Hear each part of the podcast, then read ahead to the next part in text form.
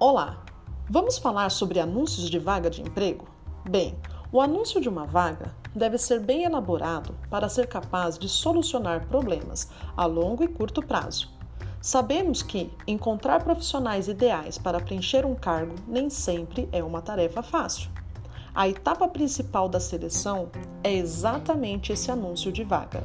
É nela que a empresa dará as informações essenciais sobre a sua vaga para que os candidatos entendam exatamente as funções que poderão exercer, se eles se encaixam no perfil e o que os convence se aplicar para aquela vaga. Afinal, sem candidaturas não há seleção.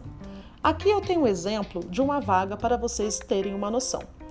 Assistente administrativo, dois anos de experiência nas rotinas administrativas, informar pretensão salarial, vaga confidencial para a região do ABC.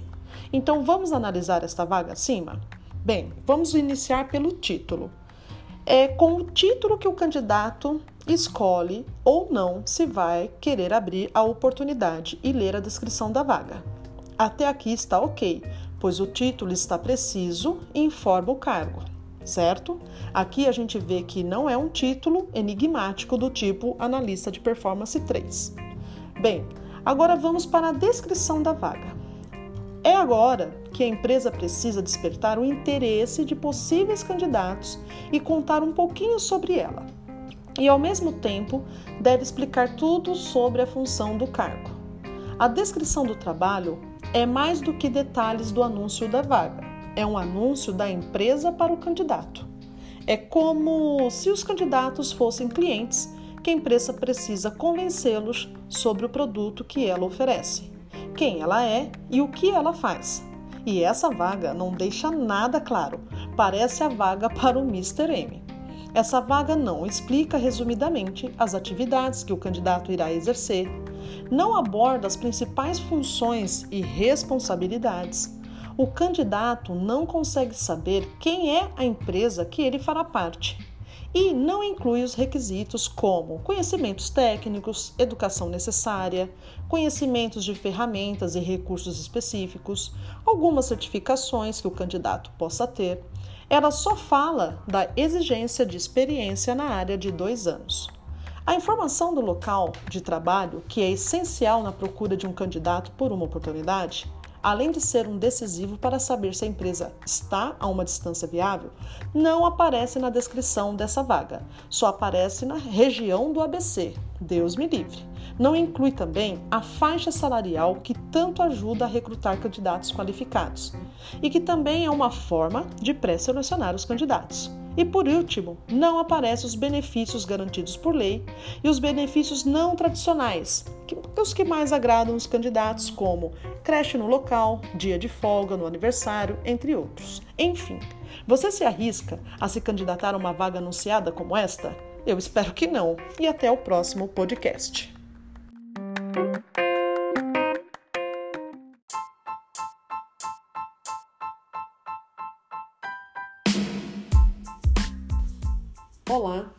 É Gabriela e eu sou professora nos cursos técnicos de administração e logística. Hoje eu quero falar com vocês um pouquinho sobre anúncios de vagas de emprego. Vocês já perceberam quantas vagas não dizem nada sobre elas? Parece até brincadeira de detetive, pois a gente vai buscando informação e não encontra, só tem pistas. E aí você já viu, o resto você vai descobrir quando chegar lá e se chegar. Mesmo assim, passou pela sua cabeça se candidatar numa vaga desse tipo? Hum, então vamos ver se vale a pena ou não. Então vamos lá. O anúncio de uma vaga deve ser bem elaborado para encontrar profissionais ideais para preencher um cargo. Isso nem sempre é uma tarefa fácil. É nela que a empresa dará as informações essenciais sobre a sua vaga, para que o candidato entenda exatamente as funções que poderão exercer, se ele se encaixa no perfil, e que convença você a se candidatar para a vaga. Afinal, sem candidaturas não há seleção. Agora vamos ser mais práticos e analisar um anúncio que eu peguei em sites de agência de emprego. A descrição da vaga está da seguinte forma: assistente administrativo, dois anos de experiência nas rotinas administrativas, informar pretensão salarial, vaga confidencial para a região do ABC. Vamos começar pelo título da vaga. É com o título que o candidato escolhe ou não se quer abrir aquela oportunidade e ler a descrição da vaga. Até aí está ok, pois o título está preciso e informa o cargo. Aqui a gente vê que não é muito aquele título tipo enigmático, sabe? Aquele título assim do profissional analista de performance 1, 2, 4, 3, que dá um certo mistério na vaga. Então a vaga tá clara, o título tá bem claro e até aí não tem problema nenhum. Agora vamos para a descrição desta vaga. É a hora que a empresa precisa despertar o interesse de possíveis candidatos e contar um pouquinho sobre ela. E ao mesmo tempo deve explicar tudo sobre as funções do cargo.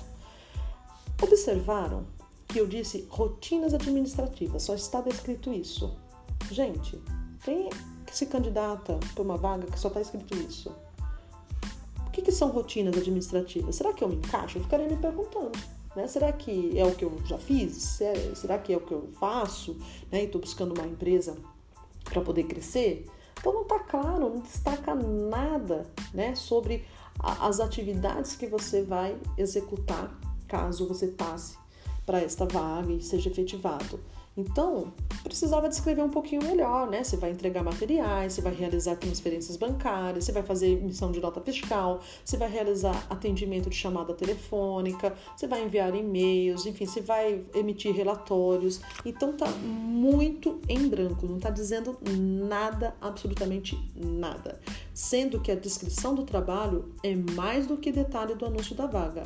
É aquilo que vai demonstrar para o candidato e convencê-lo a trabalhar naquela organização, tá? Essa vaga está mais parecendo uma vaga para o Mr. M descobrir né, é, o que, que é que está por detrás dessa, desse anúncio, certo?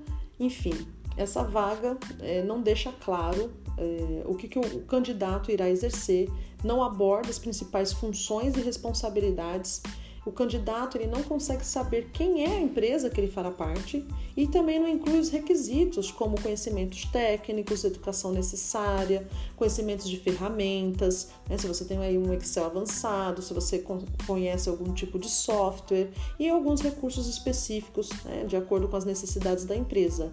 Outra coisa, não fala se exige alguma certificação, né? se é necessário ou não, e só fala apenas lá depois, né, depois da, da rotinas administrativas, só fala apenas que a exigência para essa vaga é de uma experiência de dois anos. Olha que bacana, né? Então, bem, vamos continuar aqui analisando. Outra coisa é a informação do local de trabalho, que é essencial na procura de um candidato por uma oportunidade, além de ser um, um decisivo para saber se a empresa está a uma distância viável. Afinal, a gente não quer ir de Iapoque a Chuí, certo? Mas essa vaga, ela não descreve, ela só aparece região do ABC. Gente, o ABC não é do tamanho do Ervilha né? Poderia colocar Santo André, Mauá, enfim, São Bernardo ou São Caetano. Continuando, também não inclui a faixa salarial, que tanto ajuda a recrutar candidatos qualificados e que também é uma forma de pré-selecionar os candidatos. O que, que aparece? Aparece informa, informando assim: pretensão salarial. Gente, eu sei que isso pode, legalmente isso pode ser feito, mas como é que você sabe se a empresa está agindo de boa fé ou não? Né? Porque tem empresas que ela deixa você falar a pretensão. Se você falar abaixo do que ela está disposta a pagar, aí serve. Se você falar que a, a, acima daquilo que ela está disposta, aí ela já te elimina, né? Enfim, eu sei que existe um piso salarial, que existe uma legislação. Quando chega lá, você vai ver que um funcionário que está na mesma função, enfim, ganha mais. Mas muitas te registram, vai pagando e às vezes você descobre isso já trabalhando na empresa, né? Então, enfim, é por isso que isso, é, para mim, na minha opinião, isso gera uma certa dúvida e uma falta de transparência. Né? Não é necessário pôr o valor, mas se você coloca uma faixa, uma faixa salarial, isso já ajuda, certo? E por último, não aparecem os benefícios garantidos por lei e nem os benefícios né, é, tradicionais, um up aí de benefícios que algumas empresas dão, como creche no local, dia de folga no aniversário, enfim, é, descontos, em bolsas de estudos e assim por diante. Moral da história, né, gente? Você se arriscaria a se candidatar a uma vaga anunciada como esta?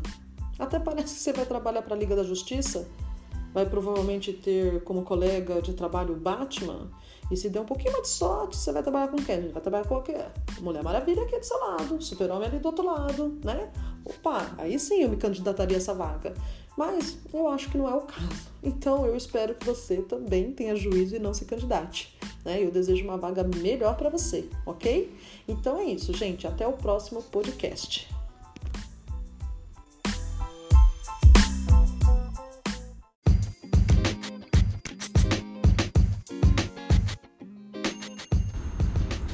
Olá, vim aqui fazer mais um podcast uh, ah, para o tema emprego e ele foi baseado nessa semana, tanto que eu não estou seguindo o roteiro agora, foi baseado em alguns questionamentos pelos meus alunos sobre o que, que eles deveriam fazer para melhorar o currículo né, e se tornar um profissional eh, requisitado pós-pandemia. Né? Teve muita essa pergunta relacionada ao pós-pandemia. E aí eu fiquei pensando. É, sobre, sobre isso, né? sobre essas, esses questionamentos e essa preocupação com a pós-pandemia. E então eu faço esse podcast para vocês, uh, esclarecendo que a gente não tem que melhorar o currículo pensando na pós-pandemia, né? A gente não tem que ser um profissional é, melhor preparado para a pós-pandemia. A gente tem que ser um profissional e melhorar o nosso currículo independente da pandemia. Né? Já faz tempo que o mercado ele exige um profissional extremamente qualificado para atender às exigências né, das empresas, das organizações. Então, independente da pandemia ou não, a gente sempre tem que correr atrás de se qualificar, né, de literalmente estudar, não tem outra palavra, para poder estar preparado para as demandas do futuro. Então, na verdade, o puxão de orelha está aqui. Né? Eu não tenho que me preocupar somente com amanhã. Né? Esse amanhã a gente pode traduzir que já é hoje. Né? Já faz tempos que a gente vive essa, essa alta concorrência é, no mercado por, por vagas. Né? E tantos profissionais que mandam seus currículos e não são selecionados, que estão estudando em nível superior, técnico, até mesmo em pós-graduação. Então, o que será que está faltando aí? Né? Que pitada de sal que está faltando no seu currículo? É... Em primeiro lugar, vamos falar então, já que a preocupação é tanto com a pandemia, pandemia, que tal você pensar né, que nesse momento, que às vezes você pode estar trabalhando remotamente, que a sua rotina é, de estudos né, também esteja ocorrendo de forma remota, que tal você se preparar buscando algumas lives, alguns cursos que estão emitindo certificado é, por, por, diversas instituições, inclusive instituições renomadas como PUC, FGV, entre outras, para justamente estar tá dando aí uma guinada no seu currículo. Né? Porque se eu sou uma recrutadora, eu vou observar, né? O que, que você fez durante esses meses de pandemia? Caso você esteja principalmente desempregado, né? qual foi o seu papel como estudante? Eu sempre questiono isso para os meus alunos. Ficou ali naquela aula só é, viajando no pensamento, né? Só entra no horário da aula para assistir a aula. Quer dizer, o quanto você tem autonomia ou busca essa autonomia e esse protagonismo é, como seu papel de aluno. Então, eu acho que essa é a primeira coisa que você deve se questionar, porque é muito fácil a gente jogar a culpa é, que o mercado está difícil, que as empresas não dão oportunidade para quem não tem experiência, ou para quem já tem experiência, ah, porque as empresas não dão oportunidade porque eu já sou velho. Eu vi muitas pessoas, inclusive pelo LinkedIn, conseguindo vaga de emprego com 45, com 46 anos e tinham acabado de ser demitidos é, devido à pandemia, né? em dois meses, três meses conseguiram uma recolocação profissional bacana e aí compartilharam né, esse sentimento de, de vitória e que não foi fácil, né, que receberam diversos nãos até receber um sim. Mas o que, que essas pessoas fizeram de diferente? Né? Como que elas aproveitaram esse tempo onde ela poderia né, é, pensar como desenvolver a sua carreira. Então a dica que eu deixo para vocês todos é estudar, estudar, estudar e estudar continuadamente. Né? Estudar não é somente no horário de aula é, ou terminar um curso e achar que está satisfatório colocar no seu currículo aquele curso técnico ou de nível superior. Porque hoje o que mais tem são pessoas saindo com diplomas de universidades que desde universidades né, que não são tão renomadas no mercado, não, não menosprezando, mas é, falando de, de nome no mercado, como instituições extremamente renomadas, mas o que vai fazer o diferencial é você, né? é, a, é a sua atitude, é o ato que você tem de pensar em como você pode se dedicar mais, como que você pode estudar mais e correr atrás né, desse tão currículo ou vaga desejada. Então é isso, pessoal. Pensando nessa reflexão, é, o que, que você está entregando? Porque eu acredito que a gente recebe de acordo com o que a gente entrega. Essa é a verdade. Eu, por muito tempo, é, questionava né, que eu era uma pessoa tão determinada, tão, tão estudiosa e, e, nossa, levei trocentos mil nãos até eu me encontrar. Mas eu nunca deixei de buscar o meu protagonismo, né? Eu nunca deixei é, o meu papel de lado, o quanto era importante é, o meu esforço, a minha dedicação para aquilo que eu tanto almejava. Então, a gente precisa rever esses conceitos. Eu sei que a maioria dos alunos que estão hoje fazendo ensino superior é, vem de escolas públicas, né? E a gente vem de uma, de uma instituição pública cujo sistema educacional, né, do processo de ensino-aprendizagem, ele não foi feito para que a gente desenvolva a capacidade de criatividade, de raciocínio lógico, de pensamento crítico, é, de liderança, é, de, de, empatia, de cooperação. Nenhum dessas, desses comportamentos, vamos dizer assim, dessas habilidades que hoje são consideradas como soft skills, é, foram exigidos por nós lá no nosso ensino médio, no nosso ensino fundamental, nas escolas públicas. É, eu sei muito disso porque eu estou na sala de aula com ensino técnico e eu sinto essa esse gargalo, né? esse gap que tem, porque eles vêm para o ensino técnico com essa mesma mentalidade, onde o professor ele fala uma enxurrada de informações e, e aí tem lá as avaliações para ver o que, que ele compreendeu, o que, que ele entendeu daquele conteúdo. Sendo que, obviamente, eu não acredito nessa metodologia de, de ensino-aprendizagem, aplico de forma totalmente diferente mas eh, encontro resistência, né? E essa resistência é provocada por uma cultura de um sistema educacional é, que forma, né?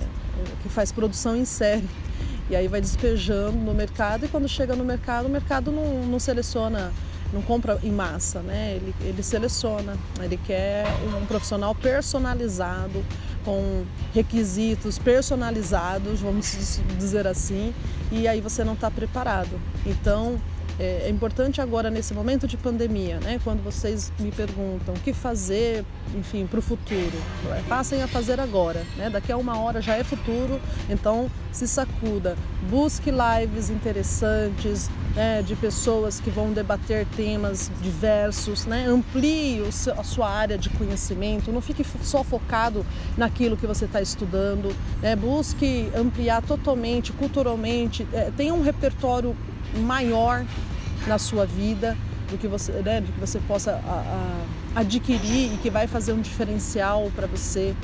É, busque escolas diversas, busque cursos gratuitos com certificado pela internet, né? e principalmente se você estiver desempregado, é, é, isso vai ser muito bem visto pelo, pelo selecionador, né? um recrutador num processo seletivo, porque ele vai identificar lá que os cursos que você fez foi bem no período de pandemia, né? E o período que você se encontrava desempregado.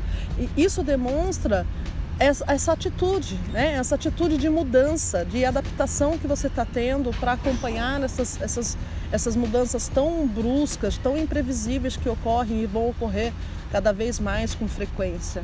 Então, busque essas instituições, é, curta, né? Eu falo assim para os meus alunos, não, não me importo com, com que, que vocês gostem de, de de ver ou, enfim, compartilhar nas redes sociais, principalmente Facebook, Instagram, até mesmo Twitter. Mas falando do Face e do Instagram, busque curtir, é, seguir né, é, pessoas que, que, que, vão agregar de alguma forma, porque eles debatem ou discutem ou trazem, né, produzem conteúdo que é interessante para o seu currículo. Geralmente eles é, vendem gratuitamente inicialmente algum conteúdo para que depois você tenha interesse e, e, compre algum curso. Se você acha que vale a pena, compre esse curso. Ele, as pessoas estão marcando, né, principalmente pelo Instagram, diversas lives, muito interessante, mas muito interessante mesmo. É, você não tem dinheiro, hoje não tem como você ter desculpa que, que isso é um problema e isso faz com que você não acesse a, a educação. Né? Então, isso não é mais desculpa. Hoje você consegue, né, com, no seu celular, no seu smartphone, enfim, é, acessar a educação, tá bom? Então, essa é, é a dica que eu dou não fique pensando num futuro como se esse futuro fosse daqui a 10, 15 anos, né? Ou que seja um ano depois. Esse futuro é daqui a um minuto, a um segundo, né? uma hora, um dia e assim por diante. Então esse futuro ele está muito mais próximo, muito mais latente é, do que vocês imaginam. Então uh, ligue as anteninhas, é, se preparem melhor, não deleguem a responsabilidade de estudar para os outros, para a família, para o professor, para o colega. A responsabilidade é sua, é sua, ok? É isso daí e a gente volta. Da próxima vez eu vou fazer um podcast bem estruturadinho e aí eu vou falando. Mas é o que me veio à cabeça, eu estou agora aqui num parque, aqui com meus cachorros, né? Só tem eu e eles, graças a Deus. É, e aí eu pude refletir sobre isso e fazer esse podcast para vocês. Um abraço.